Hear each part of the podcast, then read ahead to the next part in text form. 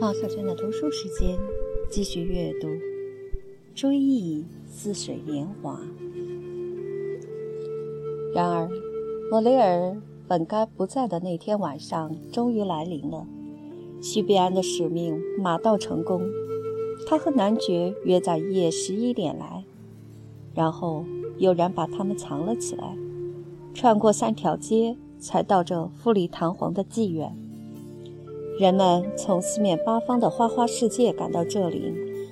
德夏利斯先生踮着脚尖走路，放低嗓音，请求许比安说话小声点儿，唯恐莫雷尔在里面听到他们的动静。可是德夏利斯先生本来对这类地方就很不习惯，他蹑手蹑脚一进入门厅，一下子惊吓得目瞪口呆。他立足的地方。比交易所或拍卖行还热闹。他嘱咐围在他身边的侍女们说话小声点儿，但毫无用处。更何况，他们的声音早被一位老监管的拉客拍卖的喊叫声所掩盖。只见女监管头戴深棕色假发，脸上碎裂着公证人或西班牙教士特有的一本正经的皱纹。他指挥各道门轮番开开关关，就像人们在控制车辆交通，每一分钟都要发出雷鸣般的口令。把先生带到二十八号西班牙厢房，停止接客，再把门打开。这两位先生要见诺埃米小姐，她在波斯沙龙等他们。德夏利斯先生惊慌失措。简直像外省的乡巴佬穿越大马路。不妨打个比方，其独盛程度远不及古里维尔老教堂门厅柱头上表现的主题。年轻侍女们不疲倦地降低音量，重复着女监管的命令，犹如人们听到乡村小教堂唱诗班的学生们响亮的背诵教理。他害怕极了，德夏利斯先生，他。在过道上战战兢兢，生怕被人听见动静，以为莫雷尔就依着窗口，听着宽阔的楼梯上的嗷嗷呼叫。难道不会同样可能胆战心惊吗？其实，大家晓得楼梯上有什么动静，在房间里是一点儿也看不见的。终于，他结束了耶稣般的受难历程，找到了。诺埃米小姐，她本应该把他们，包括叙比安一起藏起来，然而开始时，却把他关在一间高费用的波斯沙龙里，从沙龙里往外什么也看不见。他告诉他，莫雷尔要喝橘子水，但人家伺候他喝完橘子水后，人家就带着两位旅客到一间透明的沙龙去。此间，由于有人叫他。他就像在故事里似的，说为了让他们消磨时间，答应给他们送一名聪明的小娘子来，因为他呀，人家唤他有事儿。聪明的小娘子穿着一件波斯衬衣，他正要把衬衣脱掉，德夏里斯先生连忙求他千万不可造次。于是他叫人取香槟酒来，每瓶四十法郎。而实际上，此时莫雷尔正同盖尔蒙特亲王在一起，可表面上他装着弄错房间的样子，闯进了一间厢房，里面有两个女人。他们连忙让两个先生单独待着。德夏利斯先生对此全然不知，他咒骂起来，要去开房间的门，要人再次把诺埃米小姐喊来。诺艾米小姐听说聪明的小娘子告诉德夏里斯先生有关莫雷尔的细节与她亲自告诉叙比安的细节不相吻合，便叫他滚蛋，马上派一个温柔的小娘子来取代聪明的小娘子。可温柔的小娘子也没让他知道更多的底细，却对他说：“春宫是严肃认真的，并且他也如法炮制，要了香槟酒。”男爵怒不可遏，又把诺艾米小姐叫来。诺艾米小姐对他们说：“是的，是拖的时间长了点儿。这些娘子摆了点架子，他不像要搞点什么名堂。最后，经不住德夏吕斯先生软硬兼施，诺艾米小姐请他们放心，他们的等待不超过五分钟，然后满脸不高兴地走了。这五分钟一拖就是一小时，诺艾米小姐这才蹑手蹑脚的，带着气得发晕的德夏里斯先生和愁眉苦脸的叙比安来到一道微起的门前。对他们说：“你们将看得清清楚楚。不过这个时候并不是很有意思。他正同三个娘子在一起，他正向他们讲团队生活呢。终于，男爵可从门缝里往外看，也可以通过镜子看。但一种致命的恐怖，给他以沉重的打击，致使他身子往墙上靠去。这分明是莫雷尔。”他就在面前，仿佛是异教神秘和奇妙魔法仍然灵验。莫如说这是莫雷尔的影子，是莫雷尔的木乃伊，不像是拉萨路那样复活了的莫雷尔，而是莫雷尔显圣。莫雷尔的鬼魂，是莫雷尔亡灵复归或被召回到此间房子来。在房子里，墙壁和长沙发无处不在重演巫术的象征。莫雷尔离他仅有几米远，侧影在目。莫雷尔仿佛已经死过，黯然失色。在这一个个娘们儿中间，他同他们似乎玩得极其开心，弄得面无人色，被凝固在人为的静止之中。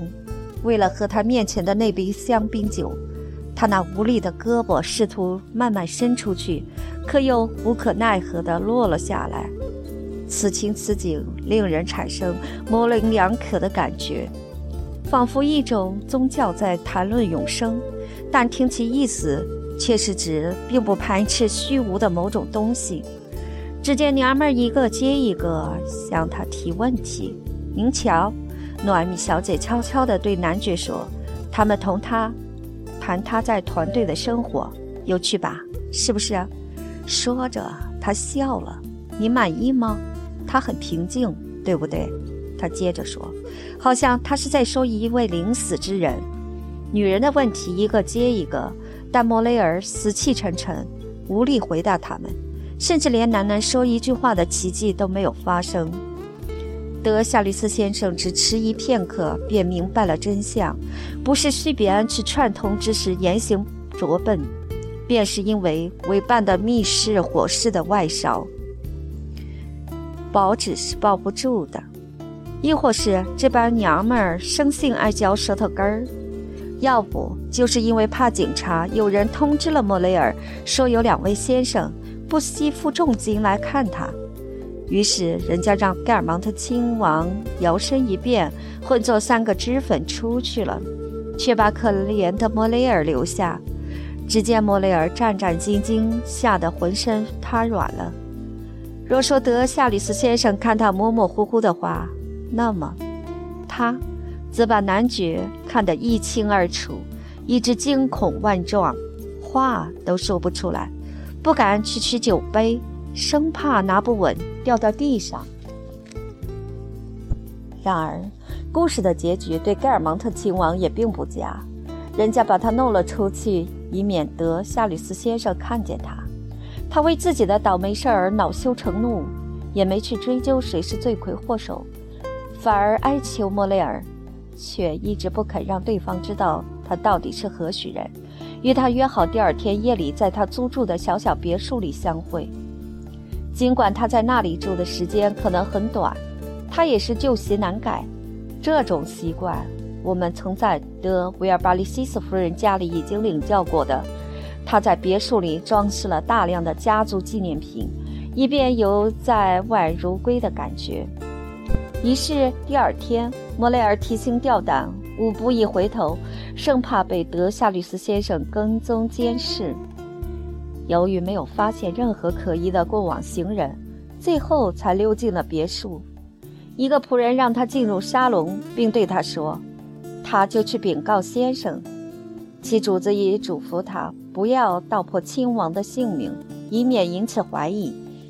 但是，正当莫雷尔一个人干等着，想从镜子里瞧瞧他的头发是否弄乱时，好像出现了幻觉。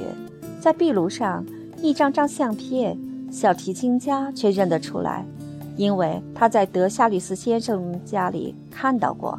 他们是盖尔芒特亲王夫人、卢森堡公爵夫人、德维尔巴利西斯夫人，一下子把他吓得直发愣。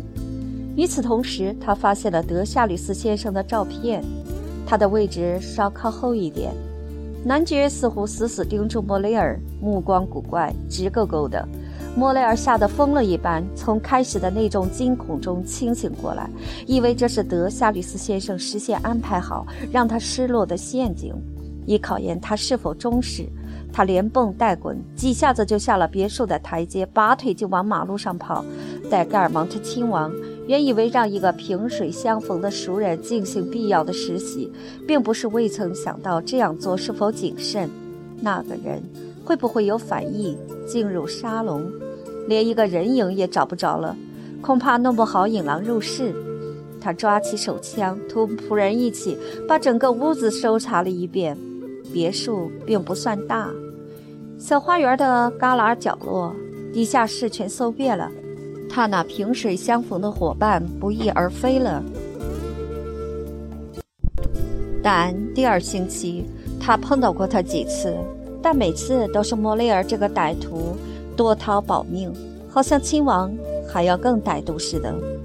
莫雷尔疑心生暗鬼，心中的疑团始终难以消除。即使是在巴黎，只要一见到盖尔芒特亲王，便逃之夭夭。德夏里斯先生反因祸得福，免除一桩令他绝望的不忠行为的折磨，莫名其妙地学了耻，更想象不到是怎样报的仇。但是。人家对我讲述过的有关此事的回忆，已被别的往事所取代。因为小铁道重开，老爷车继续在下面各站对旅客们送往迎来。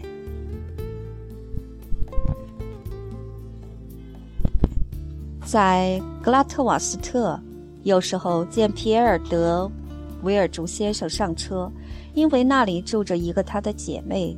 同他一起度过一个下午，皮埃尔·德维尔朱先生即克雷西伯爵，人们只叫他克雷西伯爵，是一个穷贵族，但出身极其高贵。我是通过康布尔梅一家才认识他的，不过他同康布尔梅一家往来甚少。他落魄到生活潦倒、几近穷酸的地步，我感到哪怕抽一支雪茄、得一次消费，对他。都是美得不得了的享受，一直在我不能见到而贝蒂娜的那些日子里，我养成了这样的习惯：总要邀请她到巴尔贝克来。